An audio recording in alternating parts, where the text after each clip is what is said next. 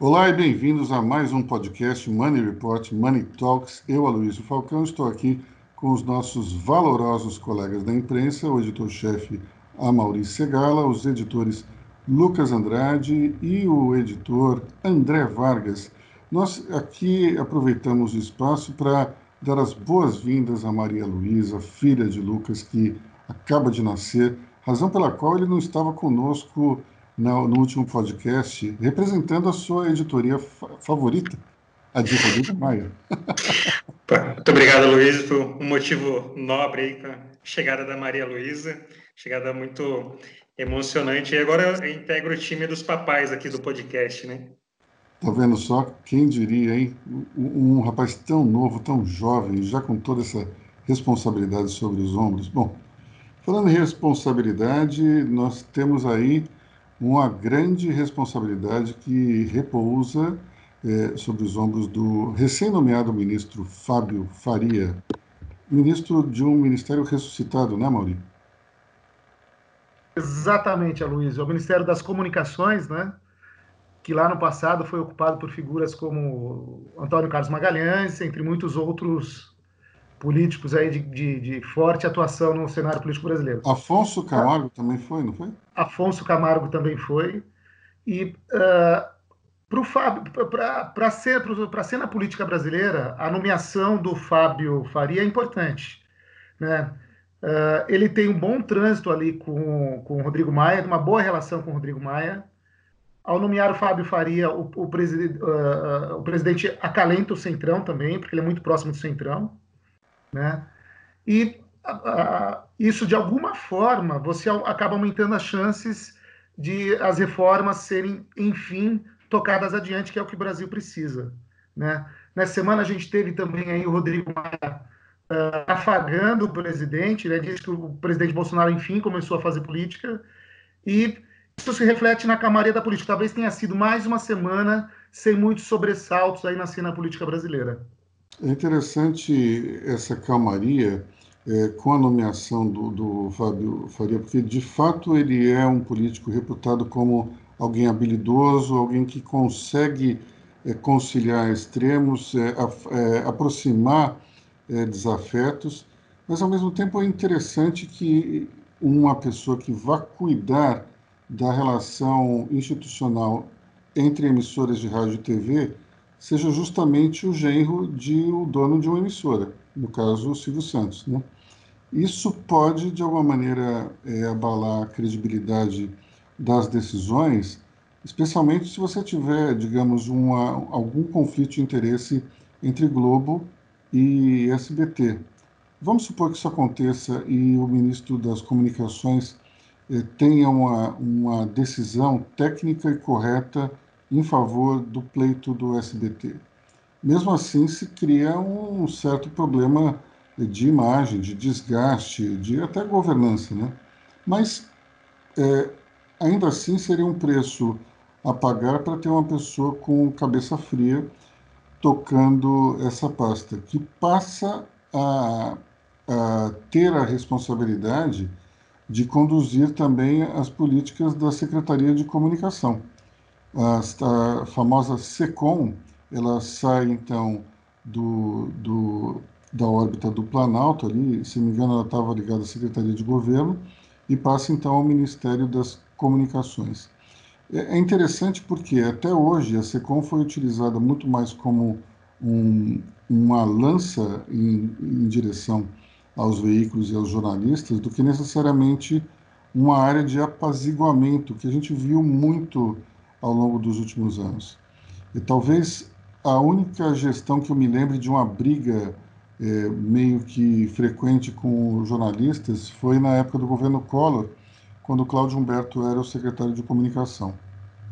Mas isso é, se dissipou depois com a saída dele e a entrada do Etevaldo Dias no lugar, é, nessa titularidade da comunicação. De lá para cá, o que a gente tem observado é um secretário de comunicação mais afeito a, a tentar resolver os problemas de comunicação e aproximar o governo dos veículos. Talvez durante o, alguns anos do PT isso tenha sido interpretado como uma, dentro do governo, evidentemente, é, de uma maneira mais financeira. Ou seja, vamos dar mais dinheiro para para os veículos para tentar acalmá-los. Isso, uma coisa não está necessariamente ligada à outra. Um ministro das comunicações que eu conheço, ou melhor, um ministro da, da comunicação da antiga SECOM, quando era ministério, que eu conheço bem, é o Thomas Trauman. Thomas Trauman é uma pessoa extremamente ponderada, muito calma e serena, e apesar dele estar dentro de um, de um barril de pólvora, que era o governo Dilma Rousseff, ele volta e meia tentava conversar com os diretores de, de publicações, conversar com os jornalistas, tentar de alguma maneira apaziguar os ânimos. E se isso for feito pelo ministro Fábio, vai ser excepcional para todos. É, acredito que boa parte das confusões que nós tenhamos é, aqui no Brasil seja em função dessa animosidade entre o presidente Bolsonaro e os veículos de comunicação. É, e é uma via de mão dupla, na verdade. O, os, os, veículos é, criticam muito, e várias vezes com razão, mas o presidente também tem parte de culpa, porque ele também provoca bastante, ele naquelas coletivas tem um, um comportamento não muito respeitoso com os repórteres. Então, se o ministro Fábio Faria veio para botar um, uma serenidade dentro desse clima, será excepcional. E acho que o Brasil só tem a ganhar com isso. Agora é interessante, né, Luiz? É, é inegável que há um conflito de interesse aí, evidentemente. Mas, uh, se eu não me engano, eu acho que o ACM Neto era dono de algumas retransmissoras. O, o ACM Neto, não. O ACM, Antônio Carlos Magalhães, era dono de algumas retransmissoras da TV Globo quando foi ministro, não era ou não? Não é então, engano, digamos... ele era sim. Não é a primeira vez que você tem um conflito de interesses, não. Pois é, é. Tal, e, e, talvez até na época do ACM o conflito fosse maior, Mauri, pelo seguinte: é, na, na época em que o Antônio Carlos Magalhães era ministro das Comunicações, o sistema Telebrás não tinha sido privatizado. Ou seja, todo o tráfego de dados de satélite da Embratel passava pela aprovação do ministro. Então, em tese, o ministro ele aprovava o uso do satélite por uma empresa da qual ele era associado. Ou seja, é um conflito talvez ainda pior. Mas, é, enfim, o ideal seria a gente não ter conflito nenhum não, e respeitar as normas de compliance sempre, né? Vamos esperar. Talvez o ministro ele tenha bom senso para não, não atravessar o samba em relação a isso. Um detalhe nessa, nessa nomeação aí é que o Fábio Faria ele teria o aval do Carlos Bolsonaro, né, que é o grande nome por trás da, da comunicação do governo Bolsonaro. Assim, é a figura que está ali espevitando todo mundo, criticando todo mundo, é, e aparentemente é, o Fábio Faria teria esse aval. Então, assim, vai poder, acho que, trabalhar com mais calma é, dentro disso, né? Mesmo sendo do Centrão, acho que até por isso a gente não viu tanta reação dessa ala ideológica do governo, né? Acho que até nas, é, não sei se vocês perceberam isso nas redes sociais, é, o nome do Fábio Faria não foi muito criticado, assim, por essa relação com o Centrão. Acho que até por conta desse desse alinhamento do presidente com o apresentador Silvio Santos. É, eu acho que mais ou menos por isso ele vai ter um pouco mais de tranquilidade para lidar com essa comunicação. Curioso isso aí, né? A gente tem um, a gente tem uma, até agora eu li três artigos que falaram isso. A gente teve até hoje, talvez a Secom meio que a reboque do que as pessoas chamam de gabinete do ódio, e a ideia com a entrada do ministro é, é separar uma coisa da outra. É você ter um, um, uma condução mais amistosa com a imprensa e, e, mais serena. Vamos ver, isso aí a gente precisa, de fato, ter que, ter que esperar para avaliar melhor. André, quer falar? É, a questão toda é esperar começar o show, né? Porque é, tudo que, tudo que foi apresentado até agora coloca pano, coloca, serviria para colocar panos quentes na relação do governo com a imprensa. A questão toda é Bolsonaro vai se comportar e, no primeiro momento em que o ministro tentar apaziguar os ânimos para criar condições de governabilidade, será que o gabinete do ódio não vai atacá-lo? Porque assim, é, quem entra no governo está sempre à mercê dessa, desse moedor de carne das redes sociais. Então, assim, em tese está tudo bem. Em tese é bom para o governo, é bom para todo mundo. É, agora, tem que esperar começar. É verdade, André. É verdade. Mas vamos lá. Esse é o mesmo governo que tomou posse falando cobras e lagartos do Centrão e depois de um ano e meio se aliou a esse mesmo grupo. Então, pode ser que sim, pode ser que não. Né? A, questão é o quão pragmático Jair Bolsonaro se tornou. É, essa, essa adesão ao Centrão mostra uma, uma certa dose de pragmatismo.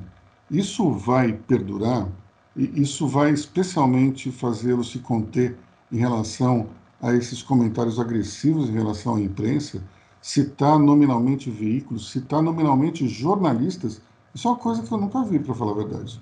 É um, um, presidente citar nominalmente um jornalista ou uma jornalista é, para atacar ou para questionar, eu já vi algum tipo de desconforto com veículos. Agora, citar diretamente um profissional de imprensa foi a primeira vez que eu vi. Então, é, será que o presidente vai se conter em relação a isso? Porque um, se a gente olhar, por exemplo, o caso do Estadão.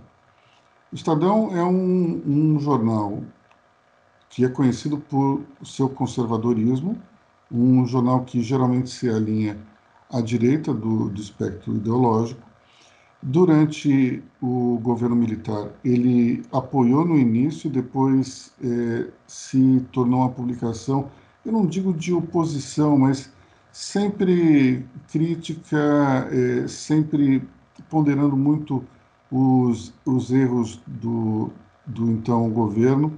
Lembro, por exemplo, de uma série que o Estadão publicou chamada União das Repúblicas Socialistas do Brasil, no qual, em plena ditadura militar, ele mostrava o crescimento de empresas estatais, do controle do governo em relação à economia, fazendo uma comparação ao que acontecia na época com o, o, o Estado socialista da antiga, ou melhor, da atual Rússia, a antiga União da, das Repúblicas Socialistas Soviéticas. Então, o Estadão é um jornal conservador, porém crítico, e ele, até o início do governo, talvez, ele tinha uma, uma certa preocupação em blindar a condução da economia por Paulo Guedes, enquanto ele tinha uma visão crítica, porém moderada, em relação ao restante do governo. A partir do momento que o próprio presidente começa a atacar alguns representantes desse, desse diário, o que aconteceu foi uma mudança muito forte do conteúdo. Hoje, quando você lê o Estado de São Paulo, percebe-se claramente que o jornal ele ele ele está bastante crítico em relação ao governo. E não se pode dizer, olha, aconteceu porque simplesmente o, o jornal percebeu. Não, isso foi um processo paulatino e foi, de alguma maneira, estimulado pelas críticas que ele recebia do governo. Então, entendo que, que a situação entre, entre Planalto e imprensa, muitas vezes ela entra numa zona de tensão. E é por isso que você precisa de alguém com cabeça fria, com sangue frio, para tentar resolver esses embates. Aparentemente, Fábio Faria é considerado alguém com esse perfil. Só que a gente não sabe o que vai acontecer quando Bolsonaro se descontrolar ou falar alguma coisa mais agressiva. Isso tenho quase certeza que vai acontecer. E daí a gente precisa ver qual é o cacife que o novo ministro terá para botar panos quentes na situação. Vamos ver, né? Bom, é, tivemos uma entrada e também uma outra saída. Esta, por sinal, relâmpago, foi a de Carlos Wizard no Ministério da Saúde. Não iria ser o ministro, mas sim ocupar uma secretaria importante. teve uma semana curta. Na semana em que ele foi, é, que ele frequentou o, os salões aí de Brasília, criou algumas confusões, né? Mauri, como é que foi essa história? Não, pois é, né? O empresário Carlos Wizard, ele, ele eh, assumiria no fim de semana a Secretaria de Ciência, Tecnologia e Insumos Estratégicos do Ministério da Saúde. E aí, antes de assumir, ele fez um comentário que eu considero uh, lastimável, que ele sugeriu que seria preciso recontar os mortos pelo coronavírus. Depois desse comentário, houve uma pressão brutal nas redes sociais contra as marcas dele, mas brutais mesmo, com, com movimentos pregando boicotes às marcas que ele possui. E ele acabou saindo no dia seguinte. O, o Carlos Wizard, ele tem uma das histórias uh, de empreendedorismo mais extraordinárias do Brasil. Ele é filho de um caminhoneiro, filho de uma costureira, e construiu um império que hoje vale 3, 4 bilhões de reais, que é muita coisa. Ele é dono de 20 marcas no Brasil, marcas, marcas que todo mundo conhece, né? Ele é dono no Brasil da, do KFC, Frango Assado, Pizza Hut, Rainha, uh, Topper. Eu queria entender, eu queria debater com vocês o seguinte: o que leva um empresário bem sucedido, muito bem sucedido, muito bem intencionado, a se aventurar num cargo público para o qual ele não, não tinha nenhuma afinidade com, com o tema, não tem nenhuma formação na área médica. Uh, o que move o empresário a, a fazer isso? eu tenho uma suspeita. Eu acho que é o seguinte: eu, ele quis de fato ajudar. Ele quis de fato ajudar. Vocês estão ouvindo bem? O André está gesticulando. Ele, só para concluir, André. Um, mas eu acho que em certos aspectos o, o, sucesso ele pode ser até traiçoeiro. Né? O cara faz tanto sucesso na vida, ele tem uma trajetória tão ascendente e inquestionável que ele acha que ele pode, que ele sabe de tudo, que ele é invencível em, todos, em todas as áreas do conhecimento inclusive na medicina. André quer falar? É, Mauri, você citou, é, fizemos um vídeo com o Carlos Wizard um pouco antes da, da, da do convite para ele integrar essa secretaria.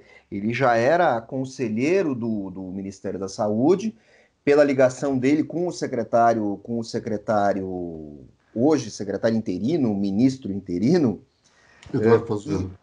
o Pazuello, e ele comentou com a gente, precisa lembrar que ele comentou com a gente que assim, a, a principal função dele eh, seria dar uma consultoria na questão das negociações de compra de insumos. Ele em nenhum momento ele falou que se meteria em outras questões. A questão dele era usar a habilidade negocial dele para trabalhar com isso. Me parece uh, uh, lícito, justo, tal. Não, não, não há nenhum problema. Eu acho que o que você falou é vai na linha do que eu penso, quer dizer, assim, é, é muitas vezes os empresários é, tão habilidosos acabam caindo na ingenuidade de participar do governo.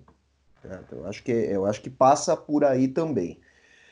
E eu acho que ele acabou, bom, como acabou se, se enrolando nessa questão, mas é, ele certa, demonstrou muito boa intenção em participar disso. Acho que essa questão de falar da recontagem de, de, de vítimas é, acho que talvez eu quero até prestar uma espécie de defesa dele, porque assim, isso vai ter que ser feito em algum momento. Todos nós, quem acompanha, sabe que o número de vítimas é impreciso, você tem atrasos e tal. A hora que ele falou isso, e da maneira como ele falou isso, é que causou essa balbúrdia toda. Então, eu acho que assim, infelizmente, perdeu. Né? Perdeu, perdeu espaço, teve que se retirar para não se prejudicar, para não prejudicar os negócios dele. André, queria só fazer um, queria só fazer um, um, contraponto aqui. Eu, particularmente, eu acho que o grande problema do Estado, do governo em si, é, é a falta e a escassez de talentos. Então, muitas vezes, você tem pessoas que, que fazem parte do setor privado que têm muito a contribuir para o governo. A gente vê é, claramente isso na atuação do Salim Mater, junto à Secretaria de Desestatização. É, e nós podemos até ver na própria história, não só aqui no Brasil, como também no mundo, executivos e empresários fizeram trabalhos interessantíssimos, como Robert McNamara nos Estados Unidos, é, nas gestões democratas do, dos anos 60. Ah, Para mim, o grande problema é justamente quando a pessoa descola da realidade.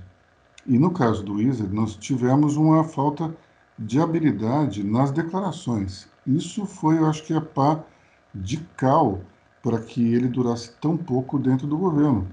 E, inclusive, a ponto de, se você é, é, entrasse no Google, escrevesse Wizard, vinha a, o primeiro post que aparecia era uma mensagem paga da escola Wizard, na qual você via ali uma mensagem dizendo que a escola é, tinha sido vendida para o grupo Pearson em 2014 e que o empresário Carlos Wizard Martins não tinha nada a ver com, com ele. Se você colocasse Mundo Verde, que é uma outra é, empresa que tem é, participação da família, aparecia lá que o empresário Carlos Martins havia se afastado da gestão da companhia em 2018 e não tinha nada a ver com a marca Mundo Verde. Ou seja, você tinha uma situação claramente de, de pressão vindo da internet em, em reação ao que ele acabou falando. Né?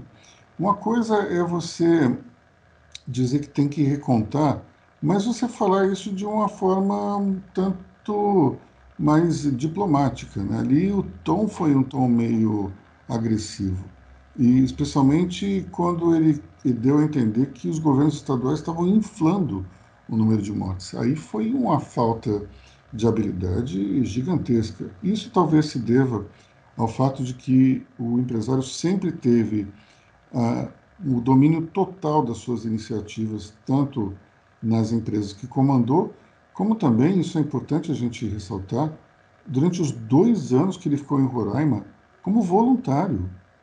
Esse, a gente está falando de uma pessoa que largou a sua vida aqui em São Paulo, que, diga-se passagem, é uma vida bastante confortável, e foi para Roraima cuidar de refugiados venezuelanos. Isso, eu vou falar uma coisa, não é para qualquer um, não.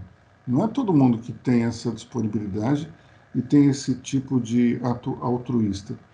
Se a gente pensar que dos 30 mil é, venezuelanos que foram realocados aqui no Brasil, ele foi responsável pelo acolhimento de 12 mil indivíduos, é um trabalho extraordinário. Então a gente pode dizer o seguinte, é, que ele se comunicou mal, ele entrou com o pé esquerdo e fez algumas coisas erradas num período muito concentrado, mas a gente não pode também é, fazer um, uma demonização do Carlos Wieser, porque somente esses dois anos que ele, que ele é, dedicou a, ao acolhimento de refugiados em Roraima, acho que já vale muito porque é, em relação ao que várias pessoas fizeram numa vida inteira. Mas, de novo, um sujeito que entra no governo, sendo empresário ou não, ele tem que saber o que falar e o que não falar. E ele simplesmente falou tudo que vinha à cabeça dele. Isso está errado. Isso não, não pode acontecer. Como diria o Fernando Henrique nos seus momentos de ira, assim não dá, assim não pode ser. Bom, é verdade. O Luiz era uma de... grande figura. Falando em, em momentos de ira, nós tivemos aí uma situação complicada no Rio de Janeiro, né? O governador é, Wilson Witzel, alvo de impeachment. Quem conta? Mauri ou Lucas? É, pode ser eu. É isso mesmo. O Witzel tá na corda bamba aí, né? Acho que, acho que o futuro dele não é muito. É, acho que ele, não se escapa dessa, não. Acho que tá bem, tá bem complicado, né? Essa semana, o presidente da, da Aleg, né, o André Ceciliano, que é do PT, ele poderia, se eu não me engano, ele tinha 14 pedidos para abertura de processo de impeachment contra o Witzel. Aí, o que, que ele decidiu? Ele decidiu jogar para plateia, né, dividir essa responsabilidade com, com os outros deputados e fez uma votação simbólica. Acho que o placar, acho que diz tudo, né? 69 a 0. Só não foi 70 porque eu acho que um deputado não participou. Então, assim, foi a decisão unânime é, e agora vai ser aberto, vai ser instaurado esse, esse procedimento que pode resultar no afastamento do Witzel.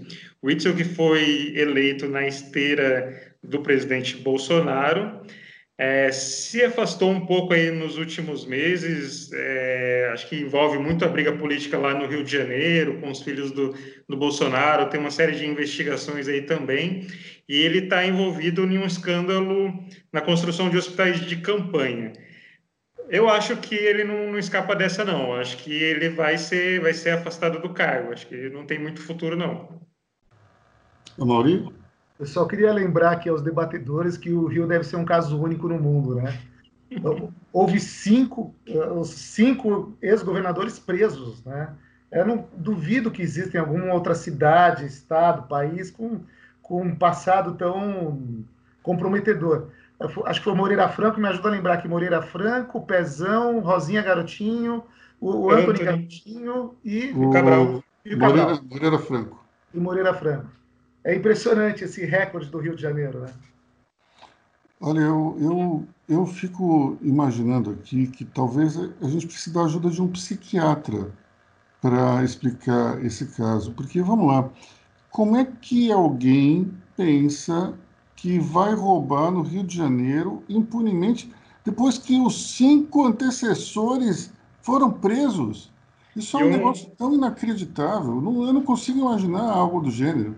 Agora, Luiz. vamos lá, vamos supor que a título de discussão, o, o, o nosso governador Wilson Witzel não tenha feito nada, não tenha roubado. Ainda assim, ele, ele, ele é culpado de omissão. Ele é culpado por omissão. Ele não poderia ter deixado a coisa tão solta dentro de uma situação de emergência na qual não há licitação. Então vamos lá. Ou ele é culpado porque ele roubou, ou ele é culpado porque ele deixou roubar. É simples assim, não tem, não tem o que discutir, especialmente dentro de um estado em que cinco governadores foram presos por corrupção. Isso é inacreditável. Eu nunca vi um negócio desse na minha vida. E, e, e vamos combinar, né?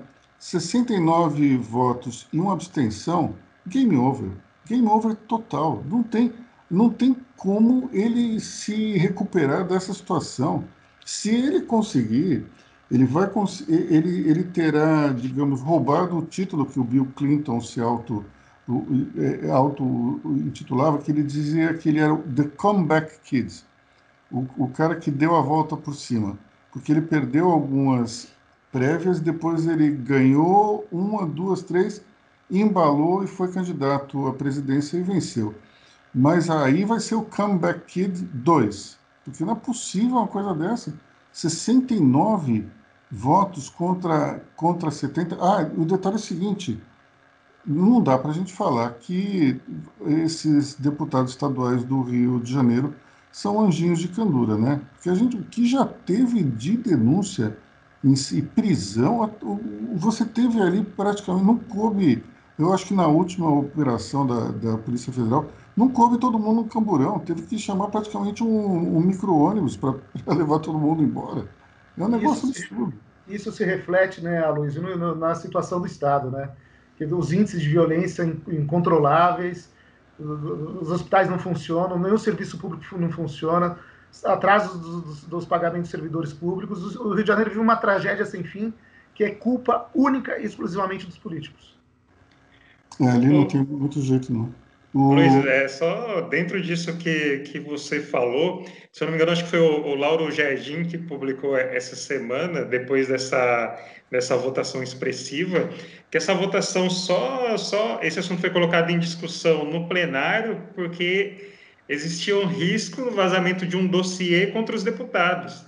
Ou seja, os deputados eles se articularam ali e falaram, opa, pode vir coisa contra a gente, vamos colocar esse impeachment em andamento aí para não, não complicar ainda mais a situação. Vamos virar esse jogo aí.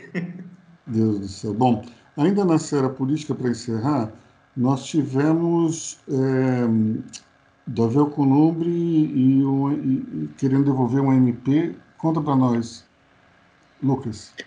Isso, foi, essa é uma, uma MP que foi assinada essa semana pelo presidente Bolsonaro, que dava poderes ao ministro da Educação, o Abraham Weintraub, para indicação de reitores.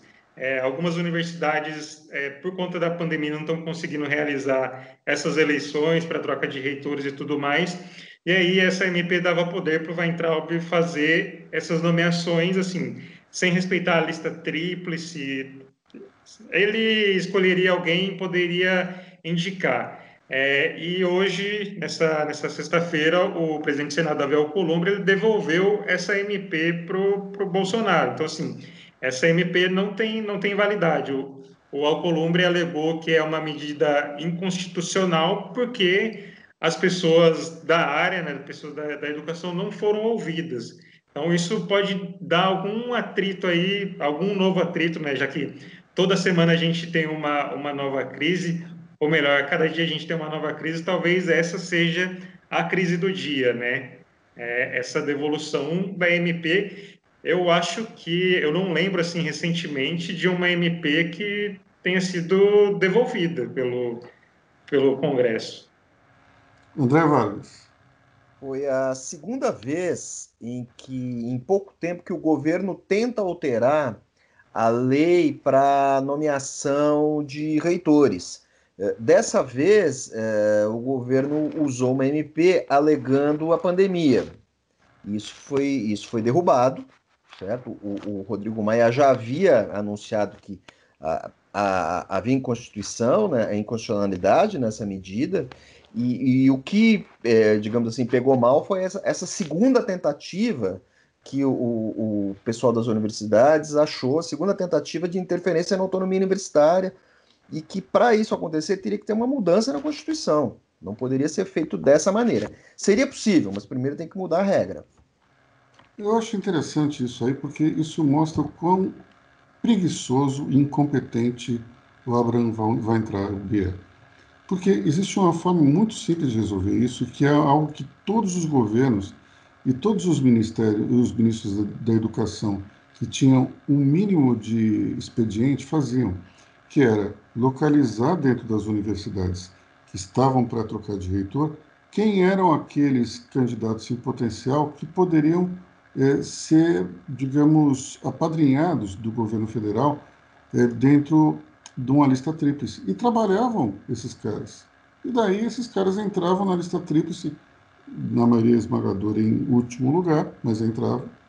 E daí se escolhia alguém da lista tríplice. É algo simples, se, se respeitaria a lei, só que precisa de trabalho. E a gente sabe que esse ministro, infelizmente, não é muito chegado a arregaçar as mangas e trabalhar, ele está mais preocupado em criar confusão e a ser adulado pelo seu guru, o escritor Olavo de Carvalho. Bom, é, encerrando o nosso, o nosso pacote político, nós tivemos dólar num sobe e desce, hein, Maurinho? Pois é, né? O dólar continua a risco, né, Luiz? Ele chegou alguns dias, há 10 dias, ele chegou quase a 6 reais. Eu até eu me lembro de um podcast que você me perguntou: ah, quando é que o dólar vai chegar a 6 reais? Eu falei: ah, logo, logo, nos próximos dias. É o contrário do que eu falei, caiu para 5, né? E ele continua Ou bastante arisco.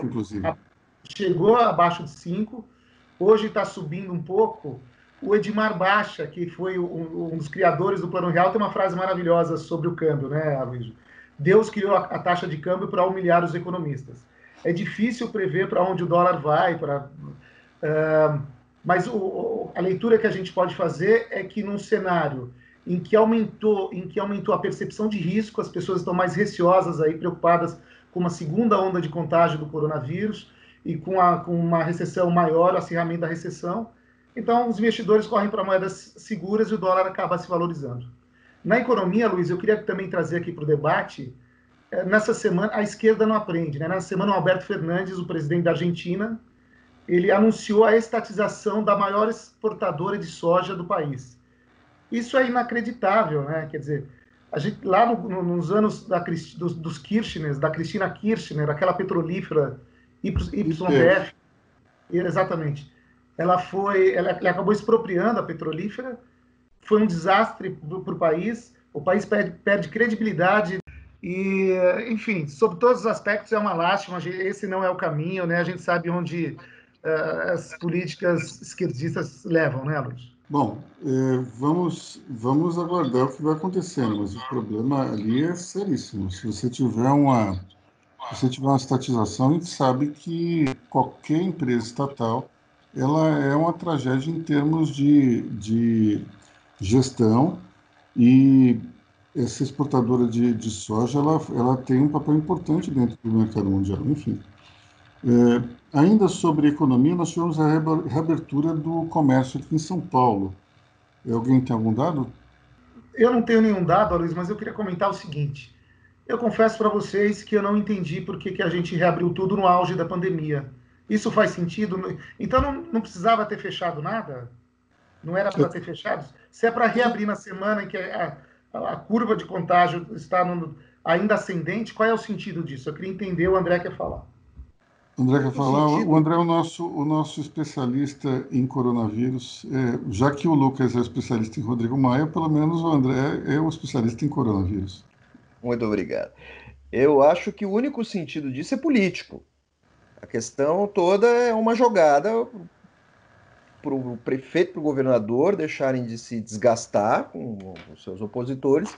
Assim, você tem abre com a possibilidade de fechar na base do se der errado, vai ser na base do viu, não falei? É, é um, agora, nesse processo você coloca a vida de pessoas em risco. É, coisas da política brasileira, coisas que nem o, o, o Trump arriscou fazer. Então, acho é, que a, questão, tem, a questão é. A gente tem uma situação bem, bem complicada, porque acho que o, o grande problema que nós temos é de discurso, né? é uma questão de coerência é, nesse discurso.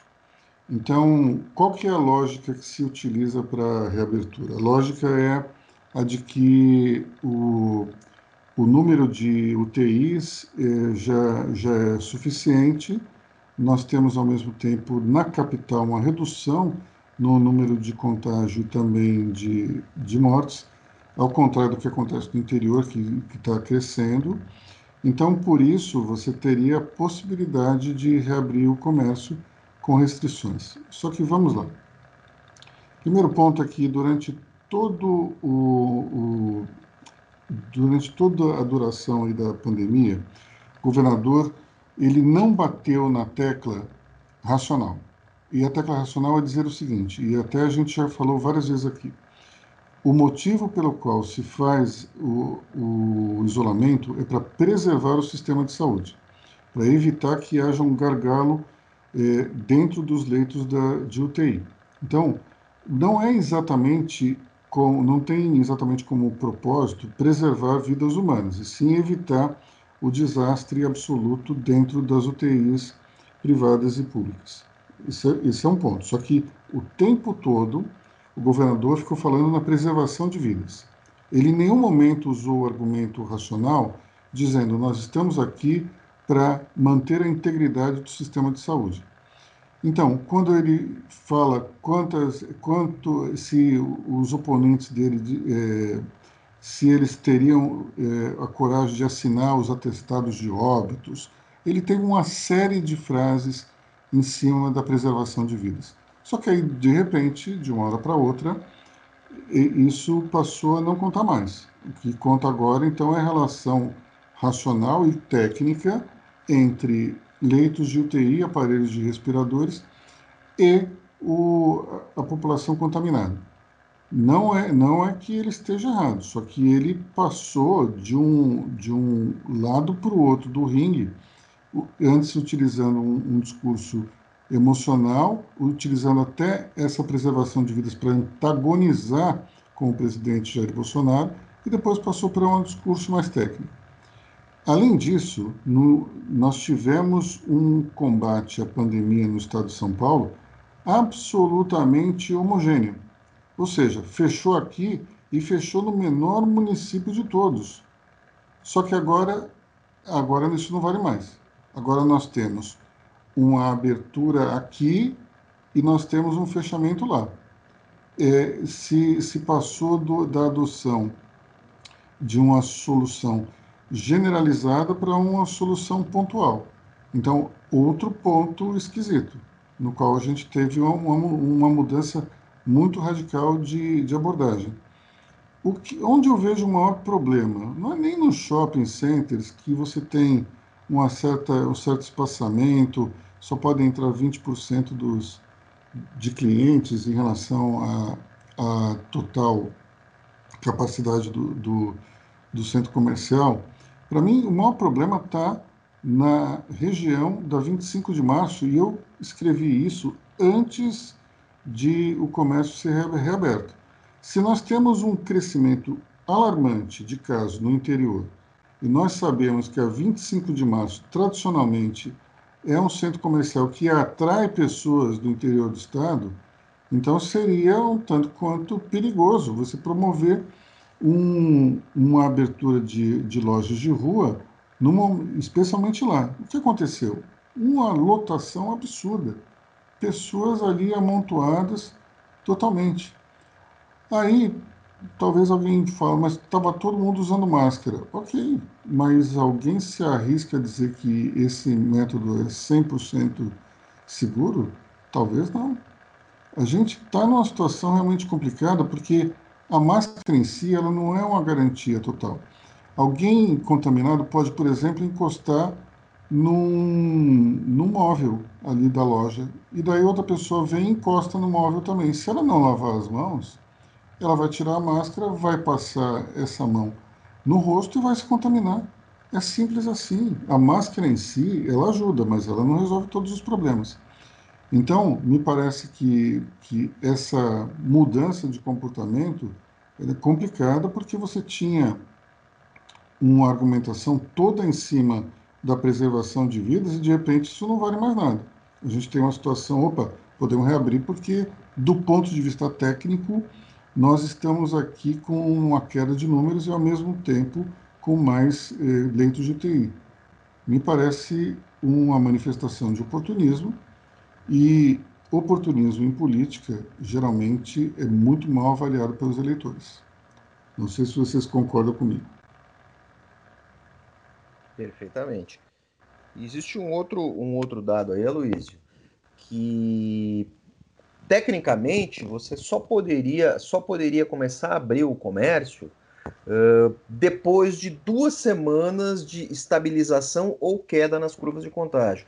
Isso não ocorreu, porque, porque você tem um período de duas semanas que é a janela de contágio, em que o sujeito pode estar contaminado e não apresenta sintomas, mas transmite, certo? Uh, isso não ocorreu. Então você pode ter ali, logo você pode ter um aumento dos casos, mais importante ainda, que vai forçar o fechamento, o, o fechamento do comércio novamente. Acho que é uma aposta muito arriscada. É lógico que eu gostaria que ele estivesse certo, porque, em suma, as pessoas não vão ficar doentes e não vão correr riscos. Mas, como você falou, é uma aposta muito arriscada. Bom, eu até diria o seguinte, André, se ele estiver certo, ele é um gênio da política. Ele, ele enxergou aonde ninguém enxergou, ele usou argumentos certos para antagonizar com o presidente, para, digamos, é, de alguma maneira, é, criar uma ligação, uma conexão emocional com o eleitorado, e na hora que está todo mundo literalmente saco cheio de ficar em casa, é, e os, os empresários pressionando pela reabertura, ele adota um discurso mais técnico, encontra uma desculpa para reabrir o comércio, e se não houver uma segunda onda, ele vai ser aclamado por todos. Isso aí, ele vai ser um considerado um verdadeiro gênio da política. Será que vai acontecer? Vamos até torcer para isso, porque se acontecer, significa que você tem uma retomada da economia com pessoas é, sem, sem risco, Agora, a chance disso dar errado é razoável, bem razoável. Bom, acho que a gente vai ficar por aqui, né, pessoal? Já, já, já atormentamos demais os nossos ouvintes com as nossas ideias, queixumes e críticas em relação aos governantes. Mais uma vez, nós conseguimos falar mal de todo mundo, é, sem falar bem de ninguém. Isso é uma característica geralmente inerente a nós, jornalistas, eu espero que vocês, ouvintes, nos perdoem, então. Ah, pessoal, tem um detalhe aqui, antes de acabar o podcast, que já que a gente não falou é, bem de ninguém, a gente vai falar bem da gente mesmo. Que é o seguinte, a partir dessa semana, nós é, teremos uma coluna diária na, no site da Revista Exame.